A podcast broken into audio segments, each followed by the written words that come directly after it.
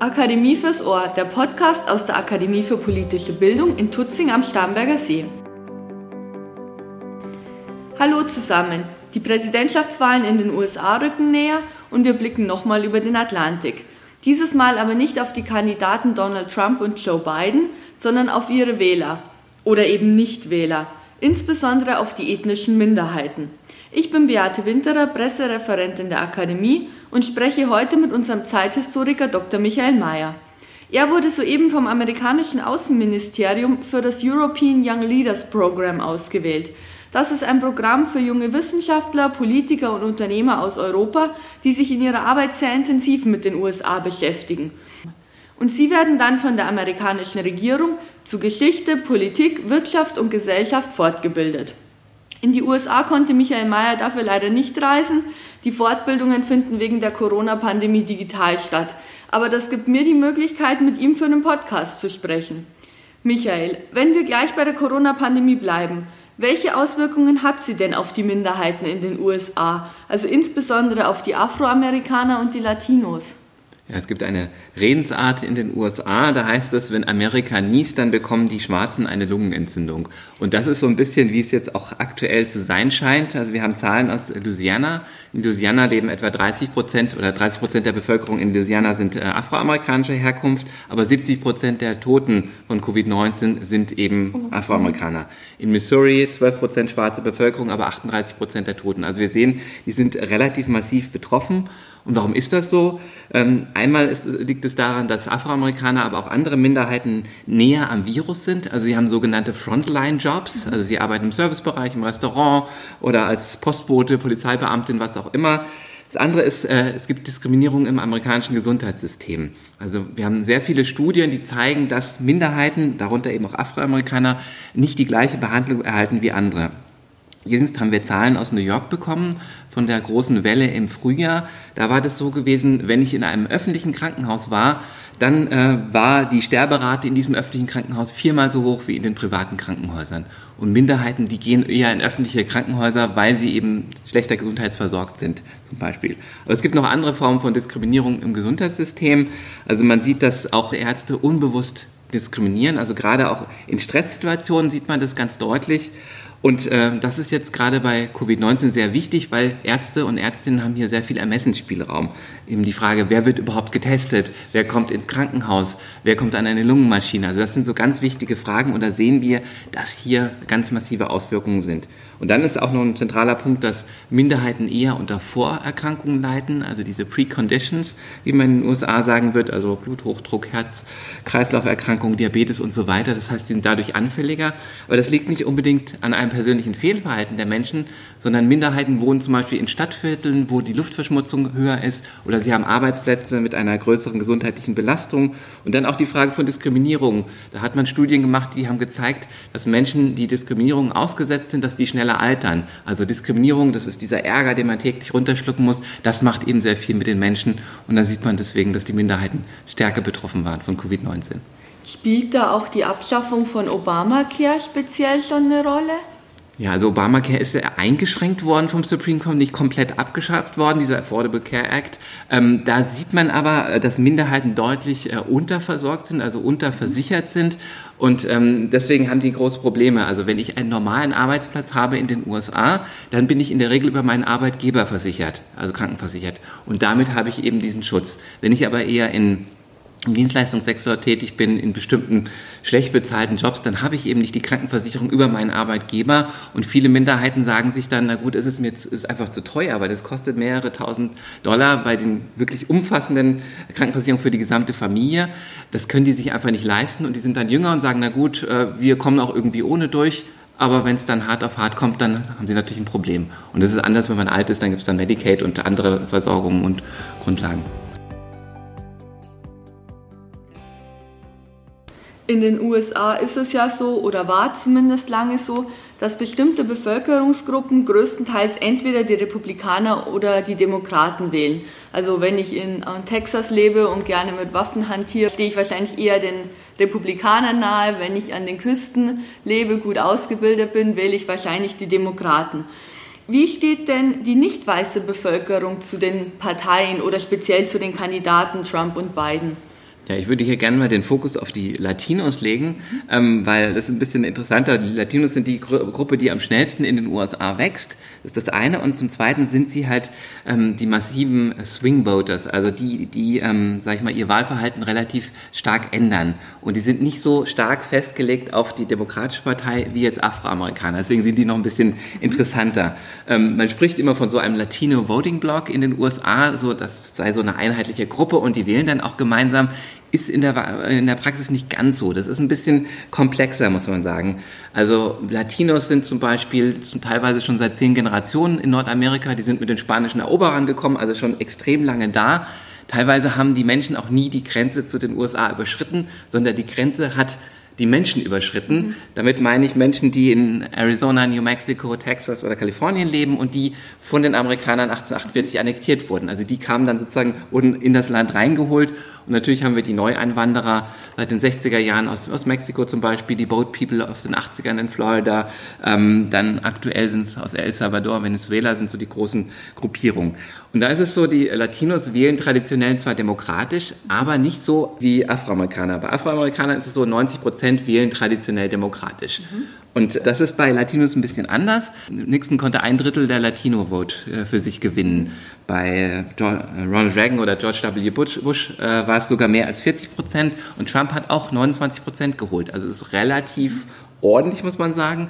Und in den aktuellen Umfragen steht Trump bei etwa 20 bis 30 Prozent je, je nach Umfrager. Die, die unterscheiden sich so ein bisschen. Das heißt, die würden ihn möglicherweise wählen, zumindest ein Teil von ihnen. Bei den Afroamerikanern ist es nur, da haben nur 8% haben damals 2016 Trump gewählt. Deswegen sind die Latinos noch ein bisschen interessanter in dem Fall. Man fragt sich aber, warum wählen die jetzt eigentlich Trump? Also genau. Trump hat doch Immigration als großes Thema und die 2016-Kampagne Build the Wall und Make Mexico Pay for It. Trump hat ja gesagt, alle, alle Latinos sind Kriminelle und Vergewaltiger. Ja, jetzt warum diese Zustimmung? Es liegt daran, dass das äh, Thema Immigration nicht das wichtigste Thema für die Latinos ist. Mhm. Also in Umfragen kommt immer raus, dass sie sagen, Wirtschaft und Bildung, das sind die Hauptthemen, die sie interessieren und wo, wonach sie auch ihr Wahlverhalten ausrichten. Und aktuell natürlich auch die Pandemie. Und da können wir sehen, Trump steht bei allen Umfragen im Thema Wirtschaftskompetenz vorne, also immer vor beiden. Also China und äh, Wirtschaftskompetenz, da ist Trump immer vorne. Bei der Pandemie ist es so, dass er da eher schlechtere Ergebnisse hat. Und wenn man jetzt mal so ein bisschen reinguckt, äh, Trump hat ja diese, diese Machista-Message, die er immer so nach außen trägt, auch recht frauenfeindlich. Und das erreicht durchaus auch Männer, äh, Latino-Männer, auch afroamerikanische Männer, die finden es nicht nur schlecht. Also nicht alle, aber das ist Teile. Und wenn wir uns mal angucken, 2016 hatten 13 äh, Prozent der schwarzen Männer haben Trump gewählt, aber nur 4 Prozent der schwarzen Frauen. Und bei den Latinos ist so, 33 Prozent der Latino-Männer haben Trump gewählt, aber nur 26 Prozent der Latino-Frauen. Also man sieht dann durchaus einen Unterschied. Und dann Religion ist auch eine Frage. Ähm, Latinos sind in der Regel katholisch und tendieren eigentlich in dem Fall auch zu den Republikanern. Also über 50 Prozent der Katholiken haben Trump gewählt, aber nur 26 Prozent der Männer, die keine, der Menschen, die keine Religion haben. Also man sieht, es ist schon recht vielschichtig. Da gibt es Bereiche, also gerade Wirtschaft, gerade ähm, der Bereich ähm, ja Militär ist auch sowas. Also viele Latinos haben im Militär gedient, auch wie Afroamerikaner. Und das scheint so, was da sind die irgendwie erreichbar letztendlich, kann man sagen. Die ethnischen Minderheiten durften ja lange Zeit gar nicht wählen. Wie hat sich denn das Wahlrecht für Sie überhaupt entwickelt? Ja, es gibt äh, lange Zeit äh, gibt es ähm, ja, Diskriminierungen gegen, ähm, gegen Minderheiten in den USA. Also erst 1965 wird der Voting Rights Act erlassen in den USA und danach gibt es theoretisch zumindest keinerlei Diskriminierung mehr gegen, äh, ja, gegen Afroamerikaner, vor allem auch gegen, gegen äh, Latinos und andere. Vielleicht, dass man sich das mal vorstellen kann. Um wählen zu gehen, musste ich mich registrieren lassen. In den Südstaaten gab es dann vor allem so Lese- und äh, Schreibtests für mich. Da sind dann so schöne Fragen, zum Beispiel, ähm, die Schwarzen gestellt wurden. Da heißt es, ähm, wie viele Seifenblasen sind in einer Badewanne? Und wenn man das nicht richtig beantwortet, dann wird man eben nicht als Wähler registriert. Oder eine Frau, eine ausgebildete Lehrerin, die wurde gefragt, ähm, wie viel können Sie uns die Namen der 35 Richter am Berufungsgericht in diesem Bundesstaat nennen? Und das konnte sie natürlich nicht. Ähm, und da wurde gesagt, nee, sie sind ja Weißer. völlig ungebildet. Und das Neben, genau, es könnte auch kein Weißer. Und Weiße haben diese, Weißen wurden diese Fragen auch nie gestellt. Und das ist eben so interessant. Und wenn wir uns jetzt aktuelle Wählerregistrierung angucken, dann sehen wir in den USA sind 70 Prozent der Menschen registriert, 30 Prozent nicht, also relativ viele. Bei den Weißen ist es so, da sind deutlich über 70 Prozent registriert, bei Afroamerikanern etwa knapp 70 Prozent und bei Latinos sind es unter 60 Prozent. Also sehen wir einen deutlichen Unterschied. Die Frage von Wahldiskriminierung ist relevant, weil nämlich die Wahlen in den USA sehr knapp ausgehen, mhm. gerade in den Swing States. Da geht es manchmal um relativ wenige äh, Wähler und Wählerinnen und Wähler, die da zur Wahl gehen. Das heißt, es macht einen Unterschied, ob die Leute bei der Wahl sind.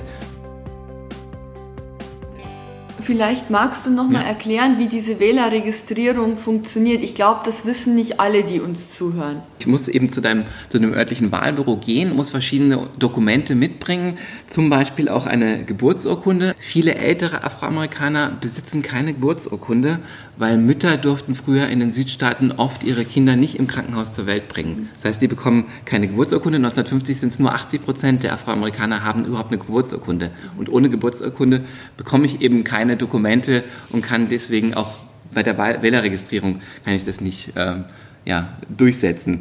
Und oft wird man auch aus dem Wählerregister gestrichen, wenn man längere Zeit nicht gewählt hat. Also ich bin zweimal nicht zur Wahl gegangen und dann falle ich aus dem Register wieder raus. Das ist problematisch. Und dann haben wir noch Gesetze wie in Florida und vier anderen Staaten. Wenn ich ein verurteilter Straftäter bin, dass ich dann eben mein Wahlrecht verliere und wenn ich der Haft entlassen werde, dann bekomme ich das Wahlrecht nicht automatisch wieder zurück, sondern ich bekomme das Wahlrecht erst zurück, nachdem ich meine Prozesskosten bezahlt habe. Können halt viele Jahre vergehen. Und das hat sich verschlimmert auch seit 2013. 2013 gibt es ein Supreme Court Urteil, wonach die Kontrolle der einzelnen Bundesstaaten durch das amerikanische Justizministerium aufgehoben wird. Also vorher war es so, wenn ein Bundesstaat seine Wahlgesetze geändert hat, dann hat Washington drauf geguckt und hat gesagt, geht oder geht halt nicht. Und das führt dann dazu, dass ähm, die Bundesstaaten jetzt eigene Wahlgesetze erlassen können, unkontrolliert. Und in der Folge ist so, dass ähm, zum Beispiel die, der Zugang zur Wahl sich massiv erschwert hat, indem zum Beispiel eine Ausweispflicht eingeführt wurde. Im Jahr 2000 war das nur etwa 14 Bundesstaaten und 2016 schon 32 Bundesstaaten, teilweise dann auch mit Lichtbild. Also ich muss einen Ausweis mit Lichtbild dabei haben. Also es reicht nicht mehr der Wahlschein, sondern ich muss sowas dabei haben. Und viele Minderheiten haben diese Ausweise nicht. Und es ist relativ aufwendig, diese Ausweise zu beantragen. Und dann sagen viele Sachen, na Gott, was, was soll ich das denn eigentlich machen? Das klingt ja schon fast nach einem Zweiklassenwahlrecht. Aber trotzdem ähm, hast du ja gemeint, die ethnischen Minderheiten, insbesondere die Latinos, könnten die Wahl dieses Mal beeinflussen, weil ja erwartet wird, dass sie recht knapp ausgeht. Wie ist denn deine Einschätzung? Wie könnte die Wahl denn ausgehen und wie sieht der Einfluss der Minderheiten da genau aus? Ja, die Minderheiten sind einer, einer der großen Faktoren, neben den Frauen auch, auf die komme ich dann auch nochmal ganz kurz. Die Minderheiten sind deswegen wichtig, weil Donald Trump konnte 2016 in sechs Bundesstaaten nur ganz knapp gewinnen, also darunter auch Florida und Arizona. Florida, da gibt es sehr viele Latinos, 26 Prozent Menschen in Florida sind Latinos, 17 Prozent Afroamerikaner. Das heißt, wir haben hier 43 Prozent der Bevölkerung, die Minderheiten sind. Das heißt, dadurch, dass Minderheiten tendenziell eher demokratisch wählen, macht es einen Unterschied, ob diese 43 Prozent zur Wahl gehen oder letztendlich nicht. Und man erinnert sich ja an 2000, die Wahl zwischen George W. Bush und Al Gore ja. in Florida, da hat George W. Bush mit 537 Stimmen Vorsprung gewonnen. Also es geht hier wirklich faktisch um jede Stimme. Das war jetzt äh, 2016 ein bisschen entspannter, sag ich mal, für Trump. Er hat damals äh, 2016 110.000 Stimmen mehr als Clinton gehabt. Aber wie gesagt, bei 43 Prozent Minderheiten macht es definitiv einen Unterschied. Florida ist ein klassischer Swing State. Arizona ist ein neuer Swing State. Arizona war ein Staat, der immer ein Red State war, also immer klassisch republikanisch gewählt hat. Und Arizona ist jetzt zum Purple State geworden, also ein Staat, wo man nicht mehr genau weiß, was hier passiert. 30 Prozent der, der Menschen dort sind Latinos, fast keine Afroamerikaner. Und deswegen ist es sehr entscheidend, ja. Gehen die jetzt wirklich zur Wahl und was machen die? Und äh, es ist völlig klar, ähm, Joe Biden wird die Mehrheit der Stimmen der Minderheiten bekommen. Die Frage ist aber, wie groß ist die Anzahl der Stimmen und macht es letztendlich einen Unterschied? Also in Kalifornien wird es keinen Unterschied machen. Kalifornien wird sowieso demokratisch wählen. In Texas kann es vielleicht einen Unterschied machen. Also Texas ist nicht mehr so dark red, wie es früher war, sondern äh, wir haben jetzt 2018 schon gesehen, da gibt es so ein Einfallstor, ähm, aber Arizona, da wird es auf jeden Fall einen Unterschied machen. Arizona ist es momentan bei den Umfragen so, dass eher die, die Demokraten das holen. Und was vielleicht noch wichtig ist, Frage von Race Relations, das wird gerade in den USA massiv diskutiert, also Black Lives Matter Bewegung, ähm, die Frage von Protesten gegen Polizeigewalt. Und Donald Trump nutzt das für sich, dass er sagt, ja, das sind ja alles nur Ausschreitungen, das sind alles Plünderer und die wollen ja eigentlich nur alles kaputt machen. Also er versucht dieses Law and Order Argument zu sagen, hey, die sind alle böse und wenn Joe Biden gewinnt, dann brennt ganz Amerika nieder. Das ist ja seine Message letztendlich. Da sieht man aber, er dringt nicht so ganz durch mit diesem Argument. Also ich bin selber erstaunt und erfreut, dass es nicht so stark ist. Also sie, es ist ein bisschen besser geworden in Umfrageergebnissen jetzt über den Sommer für ihn. Das war katastrophal, eigentlich muss man sagen, am Anfang ja. des Sommers. Aber man sieht in jüngsten Umfragen immer noch, dass die Menschen tendenziell immer noch jemanden haben wollen. Da gibt es so Fragen, wollen sie lieber einen, einen Kandidaten, der die Proteste beendet oder wollen sie einen Kandidaten, der die Ursachen der Proteste bekämpft? Und da sind, ist die Mehrzahl der, der, der Wählerinnen und Wähler sagen, ja, sie wollen jemanden, der diese Ursachen, also den Rassismus bekämpft. Da ist 40 Prozent Unterschied zwischen beiden ähm, Antworten und auch Trump-Wähler sind da letztendlich dafür, muss man wirklich sagen. Ähm, Joe Biden wurde es ja als ganz kluger Schachzug ausgelegt, Kamala Harris als Vizepräsidentschaftskandidatin zu nominieren, also eine Woman of Color könnte sie in manchen Staaten dann wirklich auch den Ausschlag geben für manche Wähler aus den ethnischen Minderheiten, die sich vielleicht von ihr besser repräsentiert fühlen als eben von dem ja doch sehr männlichen, sehr weißen Team Trump? Ja, also ich denke, äh, das war ein kluger Schachzug mit Kamala Harris. Also da, es war ja klar, es wird eine Woman of Color, wie du, wie du so schön gesagt hast. Ähm, es war nicht genau sicher, wer wird es letztendlich. Ähm, bei ihr ist es wirklich gut, sie ist einfach sehr eine gestandene Frau. Sie war ja Generalstaatsanwältin in Kalifornien gewesen und hat ein echt starkes Standing. Und wenn wir mal gucken, äh, wer diese Wahl entscheiden wird, dann haben wir über die Minderheiten jetzt schon ausführlich geredet. Ich habe vorhin kurz die Frauen erwähnt und die sind eben auch entscheidend. Die sogenannten, früher hat man die als Football Moms, Moms bezeichnet, also die Mamis, die ihren, ihre Kinder zum Football, äh, zum Football fahren. Jetzt bezeichnen wir es vornehmer als Female Suburban Voters. Das sind die Frauen, die auch die Midterm Elections 2018 entschieden haben. Also da war es so, die Demokraten haben die Kongresswahlen 2018 gewonnen und das ist eben, weil viele Frauen, die vorher Trump gewählt haben, jetzt übergegangen sind und demokratisch gewählt haben. Und das sind diejenigen, die wohl auch den, den Ausschlag neben den Minderheiten geben werden. Also 2016 waren es 41 Prozent der Frauen, die Trump gewählt haben, sogar 53 Prozent der weißen Frauen. Äh, relativ viele. Und das Spannende ist, wenn heute eine Frau nicht Trump wählt, sondern Biden wählt, dann fehlen Trump zwei Stimmen. Weil nämlich die eine Frau, die ihn nicht wählt und die Stimme, die Biden mehr hat, natürlich. Ja. Also deswegen ist es wirklich relativ relevant, was die Frauen letztendlich machen werden. Und dann ist die Frage, was, was kommt letztendlich.